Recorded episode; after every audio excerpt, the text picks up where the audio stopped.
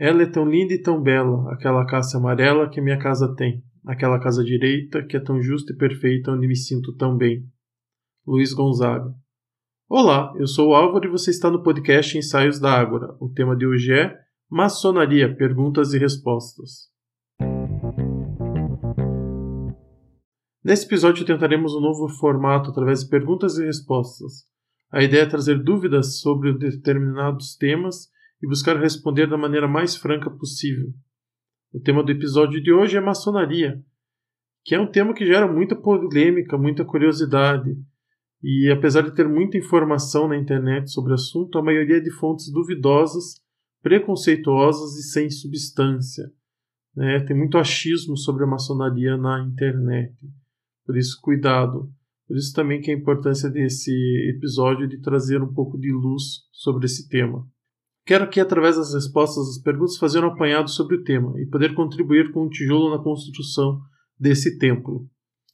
Vamos às perguntas. Começamos com uma clássica, que é do Rafael. O que é maçonaria? A maçonaria é a união das pessoas em torno de ideais de liberdade, igualdade e fraternidade.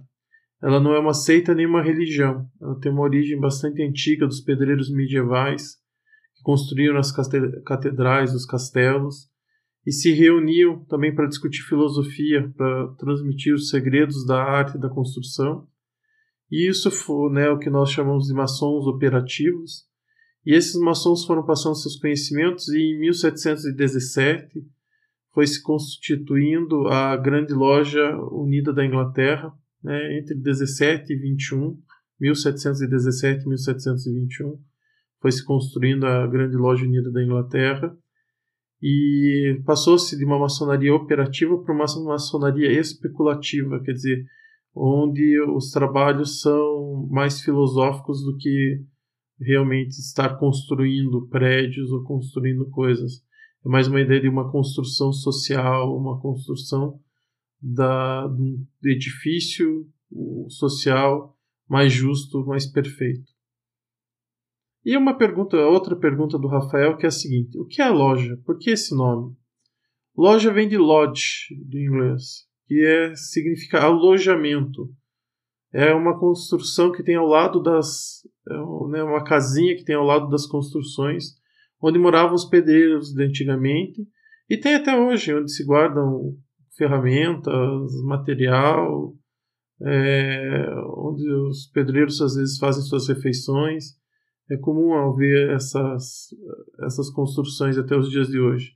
Então a palavra para isso nas outras línguas é loja, é lodge, loja. E só que em português loja acabou se assumindo um outro significado. Por isso que a gente usa esse termo.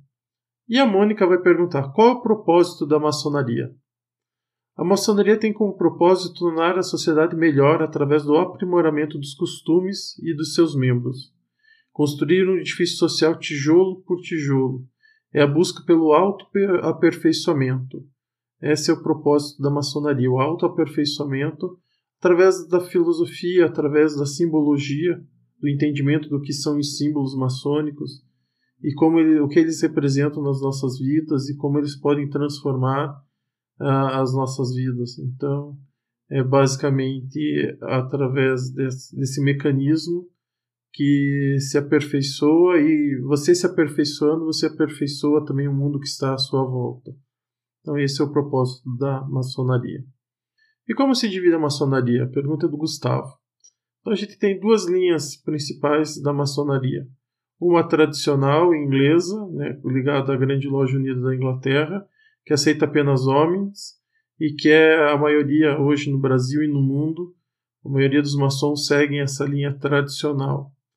E nós temos uma outra maçonaria, que é a maçonaria liberal progressiva, que é ligada ao Grande Oriente da França e é a que mais cresce atualmente e que prega a liberdade absoluta de consciência.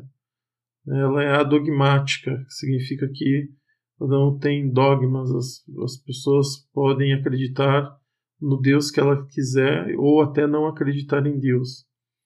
A maçonaria liberal, progressiva, ela aceita mulheres, elas podem ser irmãs, podem ser iniciadas, e tem como principal órgão, como disse, o Grande Oriente da França e o CLIPSAS, o Centro de Ligação e Informação das Potências Maçônicas signatárias do Apelo de Estrasburgo, que reúne cerca de 100 potências do mundo todo. Então, esses são os dois grandes ramos da maçonaria é, que você pode conhecer é, e ouvir falar de um do outro. Né? Então, aqui fica um apanhado meio rápido, meio geral sobre cada um deles. E o Guilherme vai perguntar: o que são esses rituais que tanto falam? Então, o que é esse ritual que tem, né? Ritual maçônico. Uh, é a forma como se expressa a maçonaria. Então, cada ritual é uma forma de se expressar a maçonaria, mas com os mesmos objetivos, com o mesmo entendimento simbólico, né? só a forma que muda. Cada ritual tem suas características e que permite o maçom se desenvolver conforme essas mesmas características. Então a gente tem, por exemplo, o rito escocês antigo e aceito, que é o mais popular no Brasil. Ele tem um caráter religioso bastante forte. Nós temos o rito moderno, o rito francês, que é dogmático, ele não tem o, o livro da lei, né? Ele não tem a Bíblia ou qualquer livro religioso, ele acha que essa questão de crença é algo particular de cada pessoa, então ele tem outros mecanismos. E o rito de York, que é o mais usado no mundo, principalmente nos Estados Unidos. Então são os, os três mais conhecidos, os três ritos mais conhecidos. Mas a gente tem outros, como o rito Schroeder, o rito Memphis, o rito brasileiro, o rito escocês é, retificado. Então são ritos. Mas o que, que importa saber dos ritos? Cada ritual tem essa característica e expressa a maçonaria de uma determinada forma. Né? É como você subir uma montanha e cada um sobe por um lado dessa montanha, mas a montanha é a mesma. Basicamente é isso. E o Gabriel vai perguntar: como entrar e quais os requisitos a serem cumpridos? Então você precisa ser convidado por um maçom para entrar na maçonaria. Existem algumas exceções, né, de pessoas que não são convidadas por um maçom, é, que acabam conhecendo através da internet, através de outros mecanismos. Né? A gente tem, por exemplo, as sessões públicas, onde as pessoas podem conhecer a maçonaria e ali se interessar e pedir para ser iniciadas. Mas isso é, como eu disse, é exceção e tem que cuidar com golpes. Não se inicia ninguém pela internet. O primeiro contato até pode ser ali pela internet, mas não se inicia ninguém pela internet com promessas de, de dinheiro, de enriquecimento fácil, certo? Tem que cuidar porque tem muito golpe na praça com o nome da maçonaria. E o que mais precisa? Precisa ser uma pessoa de bons costumes e livres, isso é, sem amarras de todos os tipos. Tem que ser livre para poder seguir o caminho da maçonaria e de bons costumes. A família tem que permitir, né, o marido ou a esposa tem que permitir que seja iniciado. E se não tem esposa nem marido, né, a família tem que estar sabendo, né, não pode ser alguma coisa escondida da família. E passa por um processo chamado sindicância. Né, então, com entrevistas, questionários, visitas à casa. É um processo que leva aí um tempo para se conhecer realmente a pessoa antes de ela ser iniciada. Então, esse é o processo para os requisitos para entrar na maçonaria. Continuando, como se atingem as hierarquias? Qual o mérito para as escolhas? A pergunta do Márcio.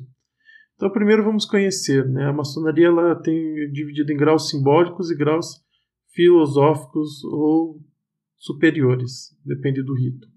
Os graus simbólicos são os mesmos para todos os ritos, que é o de aprendiz, companheiro e mestre. E depois os graus filosóficos, cada rito tem os seus graus, né? O rito escocês antigo e aceito são 33, no rito moderno são 9 e no rito de York são 10 graus. Então depende muito do rito.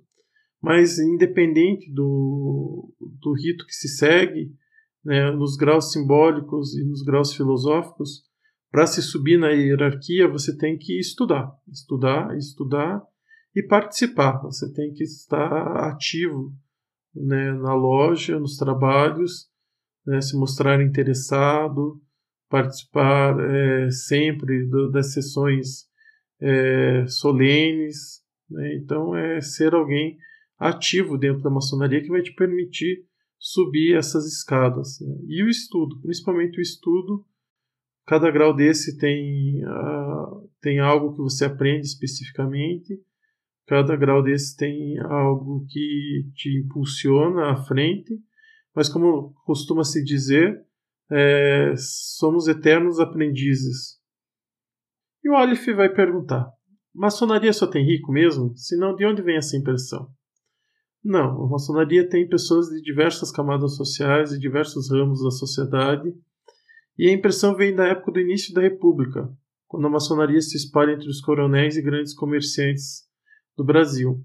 Por quê? Porque a República foi construída, constituída basicamente por maçons. É, boa parte do pessoal que estava ali encabeçando o movimento republicano era maçom. Então, para se fazer parte da política, tinha que entrar, não que tinha que entrar na maçonaria, mas você teria um caminho mais fácil se entrasse pela maçonaria. E porque antes da República, a maçonaria era muito mais para profissionais liberais, como advogados, engenheiros, médicos, pessoas da cidade. E daí, com a República, pessoas do os coronéis, os fazendeiros começam a participar também. Por isso que vem essa impressão de que só tem gente rica na maçonaria. E Amanda faz uma pergunta bastante sensível, bastante importante. Por que mulheres não podem participar de todos os rituais?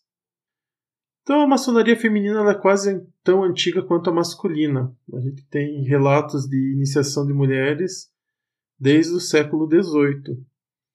E no final do século XIX é constituído uma obediência à Le Droit Humain com a Marie de Ramée e o Georges Martin, que vão pregar a igualdade entre homens e mulheres, que homens e mulheres devem, podem e devem ser iniciados da mesma forma. Então eles vão pregar a igualdade entre homens e mulheres dentro da maçonaria. E aqui em Curitiba, né, nós temos um caso bastante interessante da Mariana Coelho. Pesquisem a vida dessa mulher incrível, fantástica, ela, em 1902, vai participar da fundação da loja Filhas de Acácia, número 767, como oradora, e junto com a baronesa do Cerro Azul, viúva do barão de Cerro Azul, né, famoso aqui na cidade. Ela, então veja, em 1902, em Curitiba, já tem uma loja feminina, Filhas da Acácia é, para ver como é antiga essa coisa de maçonaria feminina. Não é algo ah, inventado agora, algo novo, uma modernidade. Não. Já existe há bastante tempo.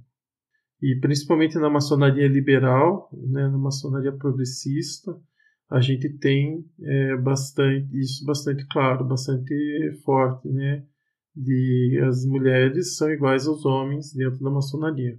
Lembro de um caso na Argentina quando fui participar do congresso do Clipsas, as irmãs do, da grande loja feminina da Argentina lutando pelos direitos das mulheres contra o fe, feminicídio. Então elas participavam de passeatas e de atos políticos contra o feminicídio que estavam ocorrendo ali naquela época que eu estava ali na Argentina. Elas estavam numa luta bastante grande com relação a esse tema e tem os relatos das irmãs participando e puxando esse movimento.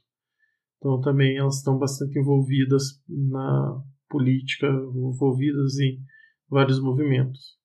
Outra pergunta que é uma pergunta clássica do José: vocês fazem pacto? E de onde vem essa ideia? Não. A ideia vem da propaganda antimaçônica, principalmente da Igreja Católica dos regimes autoritários, como do Hitler, Franco e Salazar. Então, para vocês terem uma ideia, Hitler criou uma loja falsa da maçonaria, com caveiras, com símbolos de morte, para assustar as pessoas e mostrar né, que a maçonaria fazia pacto com o diabo e tudo mais. Uma forma de, de perseguir os maçons mesmo. Os maçons iam para os campos de concentração. Assim como o Franco. O Franco fuzilava os, os maçons na Espanha. E o Salazar chegou a perseguir também os maçons e proibir as lojas. E daí, tudo isso, eles vão criar uma propaganda antimaçônica de que faz pacto com o diabo, de que adora Baal, de que adora Baphomet, e, e assim vai.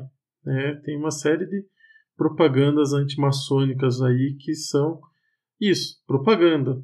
Né? Nada sem nenhum fundo de verdade. Só quer assustar as pessoas com relação à maçonaria. E por que isso? Porque a perseguição aos maçons, porque eles não se submetem aos ideais fascistas, ou não deveriam deixar-se levar por esse canto da sereia. Os maçons não, não se submetem ao que o fascismo propõe, ou não deveriam, pelo menos. Mas daí que vem a ideia dos pactos. E uma última pergunta do Antônio. Por que impera o conservadorismo tacanho e moralista dentro da ordem, sem generalizar? E essa é uma questão bastante complicada. A maçonaria, eu percebo esse conservadorismo tacanho e moralista bastante no, na maçonaria brasileira. Eu, quando estive em Washington com o pessoal da Grande Loja Unida da Inglaterra, da maçonaria tradicional, eles eram bem abertos a a questão de mulheres, a questão de quem não era da, da linha tradicional em participar, em estar ali no movimento. Né? Eles não viam isso como algo, algo ruim. Né? Eles estavam felizes por a gente estar ali trocando ideias, conversando, fazendo maçonaria. Né? Mesmo quem era de, de outras correntes da maçonaria, eles estavam, né, tinham mulheres, tinham pessoas da maçonaria liberal participando e eles aceitavam isso tranquilamente. Aqui no Brasil a gente não vê isso, a gente vê um movimento mais fechado, mais tradicionalista, mais conservador. Por quê? Porque uma, a maçonaria vive, né, os maçons vivem num passado de glória revolucionária. Gosta-se muito de falar de, de Bolívar, de José Bonifácio, das pessoas que fizeram revoluções, né, como disse, fizeram a República, né, Benjamin Constant, só que não seguem o exemplo dessas pessoas atualmente. Né, atualmente são bem conservadoras. Eu acredito que se essas pessoas estivessem numa loja maçônica hoje em dia, não teriam o respaldo que tiveram na sua época da maçonaria, do movimento. E isso também se deve muito à intervenção do Vargas na década de 30 na maçonaria. Como disse, uh, os regimes autoritários costumam perseguir os maçons. O Vargas foi um pouco mais esperto que o Hitler e o Franco e Salazar, e ao invés de perseguir os maçons, começou a infiltrar pessoas na maçonaria. Infiltrou muitas pessoas que ocuparam cargos importantes. Foi mudando lemas, por exemplo, lema de igualdade, fraternidade, igualdade, liberdade, fraternidade, né, foi colocar outros lemas mais ligados à pátria, ao nacionalismo que ele queria pregar. Alguns hábitos dentro da maçonaria também foram mudados e algumas partes do ritual também foram mudadas graças a essa intervenção do Vargas. Começou-se a partir daí mudar o. A, e como eu disse também ali no começo do, do século XX, quando os fazendeiros começam a entrar, na maçonaria também se começa a mudar aquela questão de livres pensadores, que eram os maçons do século XIX, para um pessoal mais tradicional, mais conservador. Então, se a gente compara aí é, os maçons mais famosos da, da história da maçonaria com o que nós temos hoje, a gente vai, pode ver uma, um ruído né, de comunicação entre o que nós temos mas é por conta dessa, dessa série de fatores que a gente tem esse perfil de maçom, sem generalizar, né? sem generalizar. Tem muita gente progressista dentro da maçonaria também.